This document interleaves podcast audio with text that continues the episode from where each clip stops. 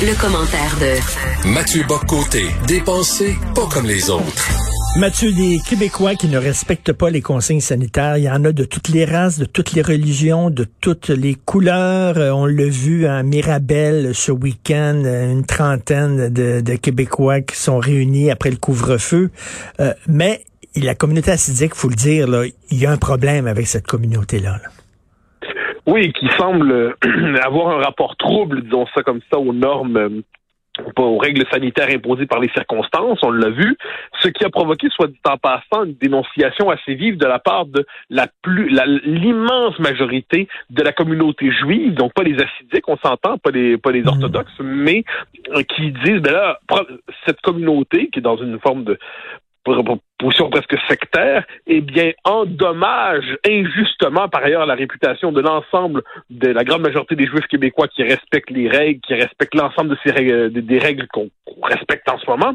Mais cette communauté-là qui semble vivre avec un, un sentiment de, d'isolement social, en fait, qui veut vivre dans un sentiment d'isolement social de la manière la plus marquée, ne respecte pas les règles. Alors ça, on l'a vu il y a quelques jours, mais moi, ce qui m'a particulièrement marqué, je t'avouerai, euh, c'est les, les termes utilisés par les membres de la communauté assidique quand les policiers sont intervenus lors du rassemblement illégal. Ils ont accusé les policiers de nazisme. Et ça, pour moi, donc, ils ont dit nazi, nazi, nazi, c'était le terme qui était utilisé. Et là, pour moi, ça, dans tout ce qui s'est passé, je dirais le plus grand scandale est là. C'est-à-dire l'utilisation non seulement abusive, mais injuste, mais absolument insensée terme qui est probablement le plus insultant qu'on puisse imaginer. Hein. Pour, pour, pour fin de, de mémoire, les nazis euh, ont poussé un antisémitisme criminel juste qu'à l'extermination programmée des euh, Juifs d'Europe. Euh, c'est, ils ont laissé une cicatrice à jamais au visage de l'humanité en ayant perpétré le plus grand crime qu'on puisse imaginer. Hein. C'est quand même l'extermination de 6 millions de Juifs. Bon, eh bien, euh, dans les camps de concentration, dans les camps de la mort et tout ça. Or, lorsque la police de Montréal intervient à Outremont, comme on intervient à Mirabel, comme on intervient à Rivière-du-Loup, comme on intervient à Blainville, comme on intervient à Matane, pour faire respecter les règles actuelles qui sont désagréables. C'est le premier à les trouver désagréables. Mais la question n'est pas là. Lorsqu'elle arrive pour faire respecter les lois, eh bien, on l'accuse de nazisme. Et pour moi, il y a deux choses là-dedans. Donc, c'est une, une insulte qui est complètement coupée de sa signification historique. c'est la preuve qu'on utilise des mots en ne se souciant plus de ce qu'ils veulent dire. Hmm. On les utilise comme des grenades symboliques dans l'espace public, mais J'ajouterais que ce phénomène-là n'est pas isolé aux assidiques, quoi qu'on en dise. Il y a quelques, depuis quelques semaines, on a constaté que la nouvelle commissaire politique de Valérie Plante à Montréal, Bokramanaï, n'a jamais, n'a pas hésité à dire que le Québec était une référence pour les suprémacistes à travers le monde, par exemple. Les suprémacistes. Pas Alexandre Bissonnette. Le Québec et les suprémacistes. Hein, le, Québec est un modèle suprémaciste. Alors, ce qu'on voit, ou l'utilisation des mots comme racisme en toutes circonstances, hmm. extrême droite, le mot extrême droite est utilisé en toutes circonstances. Je pense qu'un des graves problèmes qui polluent la vie politique et publique contemporaine, c'est l'utilisation non seulement abusive, je le dis, mais absolument injuste et insensée de termes qui n'ont rien à voir avec la réalité pour détruire la réputation de ceux à qui on le colle. On l'a vu à Outremont, on l'a vu avec Mme Manaille, on le voit trop souvent, et je pense que ça, c'est véritablement une chose qui devrait, euh, ça devrait exiger de notre part une forme d'hygiène, un travail d'hygiène intellectuelle et mentale pour redonner aux mots leur sens véritable. Parlant de Madame Manet, tu as certainement lu Brian Myers dans Le Devoir. je veux pas personnaliser le débat, mais il écrit oui, bon, Madame Manet, effectivement, certains dérapages et tout ça, mais ça la disqualifie pas du tout de son poste de commissaire à lutte au racisme. Ouais, bon, ben, alors, autant, comme je autant la presse est devenue la Pravda, autant le devoir est devenu le bulletin paroissial de la gauche mondaine. Euh, c'est, euh, bon, ensuite, les éditoriaux de Brian Miles ne sont pas particuliers. C'est rarement un éclair dans notre vie intellectuelle et politique qui susciterait une forme de réveil des consciences. Je veux dire, c'est un éditorial de Brian Miles. C'est pas très grave. Mais, ça en dit beaucoup, cela dit, sur ce, ce que devient euh, le devoir, en fait, où il y a deux devoirs mm. aujourd'hui. Il y a d'un côté le devoir, je dirais à l'ancienne, euh, qui était un devoir, le devoir qui cherchait à exprimer la position éditoriale historique, c'est-à-dire de journal euh, nationaliste, qui est une forme de nationalisme ferme et raisonnable tout à la fois, qui est incarné, euh, il y a plusieurs figures qui l'ont incarné dans son histoire. Je vais éviter de personnaliser pour pas faire du mal à personne. Aujourd'hui, manifestement, la stratégie qui est à la fois idéologique et marketing du journal consiste à flirter exagérément avec la gauche woke. Euh, on voit le résultat. Ça en fait un journal qui dont la capacité d'influence a baissé, faut le dire, qui euh, qui cherche aujourd'hui, qui participe à cette guerre des réputations et qui nous explique finalement que Mme Malay, qui accuse le Québec de suprémacisme, ben, c'est pas bien. Elle aurait pu faire autrement, mais c'est pas grave. ben oui, c'est. Ben, ok, c'est c'est au moins c'est un révélateur à certains égards, mais voilà pourquoi le, devoir, euh, je le vois, il y, a des chroniqueurs remarquables. On pense à Christian Rioux, hmm. il y a le travail de Louis Cornelier dans, dans, dans, les essais. Euh, c'est pas rien. Il y a quelques fois de, de, de, de bon. Il y a Robert Dutrissac à la page éditoriale qui, qui est très très bon. On pourrait en nommer d'autres. Ensuite, bon, euh, Brian Miles. Brian.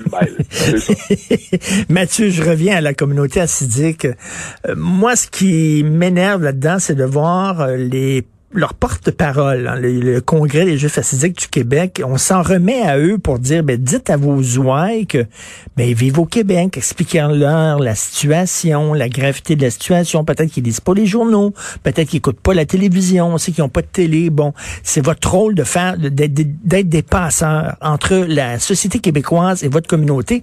Au contraire, le Congrès des Juifs euh, euh, du Québec, des Juifs assidiques du Québec dit, on a le devoir d'ouvrir nos écoles, même si vous voulez les fermés, on veut rien savoir. Et là, ils ont dit, en ce qui concerne les synagogues, nous ne sommes pas comme les catholiques, vous, vous pouvez prier quand vous voulez, etc. Nous autres, on a des obligations. faut prier. C'est une obligation. Alors, au lieu de faire des passeurs, ils, sont là à, à, jeter de l'huile sur le feu, finalement. Oui, mais c'est une, c'est une logique sectaire. Hein. c'est une logique sectaire qui n'est pas surprenante, c'est-à-dire, euh, je dirais que toute communauté qui attend, quelle que soit d'ailleurs sa, religion, qui tend à, décider de se dérober aux liens civiques parce qu'elle a euh, prétend avoir un, contact direct et absolu avec l'absolu en majuscule, euh, va faire primer la, la, ce qu'elle croit la loi divine sur la loi des hommes, la loi de la cité. Or, ce qui est triste là-dedans, puis il faut le redire, la, la communauté juive dans son ensemble euh, n'est pas du tout aligné sur ce que font les assidiques dans les circonstances. La communauté juive, et par ses organisations, s'est montrée solidaire, euh, se montre solidaire de, de, l'effort commun en ce moment euh, contre le virus.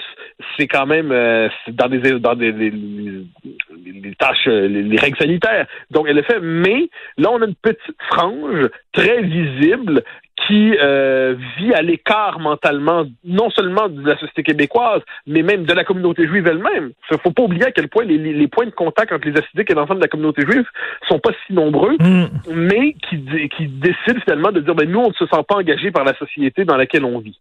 Bon, alors là, c'est, on aurait envie de dire, bon, mais dans quelle mesure euh, acceptez-vous de cohabiter? C'est-à-dire là, il y a des règles communes à travers une épreuve particulière qui est pénible pour tout le monde. Non, non, mais attends une minute. S'ils si tombent malades, le soudainement, ils vont se rappeler qu'ils sont des citoyens québécois. Mais c'est un peu le problème en ce moment. C'est-à-dire, quand on décide, de, dans des circonstances exceptionnelles, de négocier ses obligations, quand on décide de dire, ouais, mais ça, on respecte, ça, on respecte pas, puis ça devient un comportement normalisé, et qu'en plus, on nazifie ceux qui sont responsables de faire respecter les règles, l'ordre, la loi, alors là, c'est, pour le dire de l'euphémisme, c'est pas très bon pour la vivre ensemble. Mais,